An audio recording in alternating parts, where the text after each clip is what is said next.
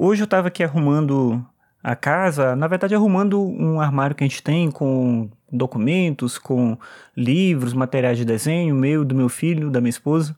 E a gente estava arrumando isso porque já tem o material escolar do meu filho e tinha que tirar as coisas antigas, botar o material novo, organizar as coisas, enfim, né?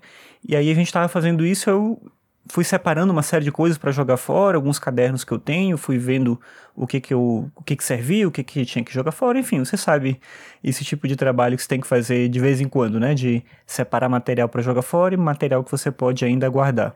Eu tenho um hábito que eu não sei se é muito bom de ficar guardando todos os cadernos que eu tenho, alguns com anotações que podem ser úteis em algum momento, mas talvez alguns outros com coisas não tão importantes enfim, eu nunca sei exatamente como me livrar dessas coisas, eu tenho esse hábito de ficar guardando tudo. E aí, eu olhando um dos cadernos que eu tinha aqui separado e tal, vendo se servia ou não para guardar, no final sempre guardo, mas enfim, eu tava dando uma olhada. E eu encontrei nele, é um caderno de 2016, e eu encontrei nele uma série de sonhos que eu anotei. Nessa época, eu decidi anotar os meus sonhos, e eu ficava todo dia dormindo com o caderno do lado ali da cama. Quando eu acordava, a primeira coisa que eu fazia era anotar o que eu tinha sonhado. E é curioso como, quando você vai fazendo isso pouco a pouco, você vai cada vez mais tendo essa habilidade de lembrar dos sonhos. É normal muitas vezes a gente dormir, acordar e não lembrar que sonhou. E a gente acha que não sonhou, mas invariavelmente a gente sonha, só que nem sempre a gente lembra.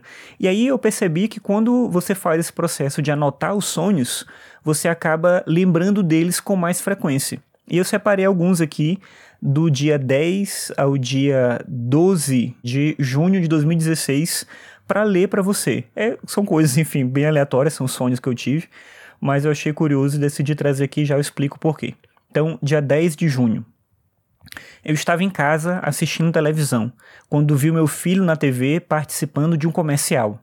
Fui até o quarto para avisá-lo, mas ele não estava lá. Dia 11 de junho de 2016. Eu andava na rua no meio da tarde e estava fazendo muito calor com o clima seco.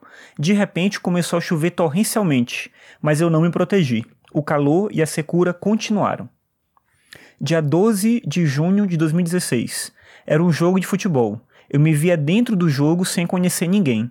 Quando a bola passava por mim, eu me esforçava muito para chutar, mas não conseguia mover as minhas pernas. Enfim, são sonhos aleatórios, como eu disse para você não significam muita coisa. O Jorge Luiz Borges tem um livro chamado O Livro dos Sonhos, e nesse livro ele apresenta uma série de autores que relatavam seus sonhos e ele entendia esses sonhos ali naquele contexto como uma forma de compreender o inconsciente, de compreender a maneira como a gente pensa e de como a gente se relaciona com a nossa própria história. E isso, na visão dele, dá material para o escritor poder produzir o seu trabalho criativo.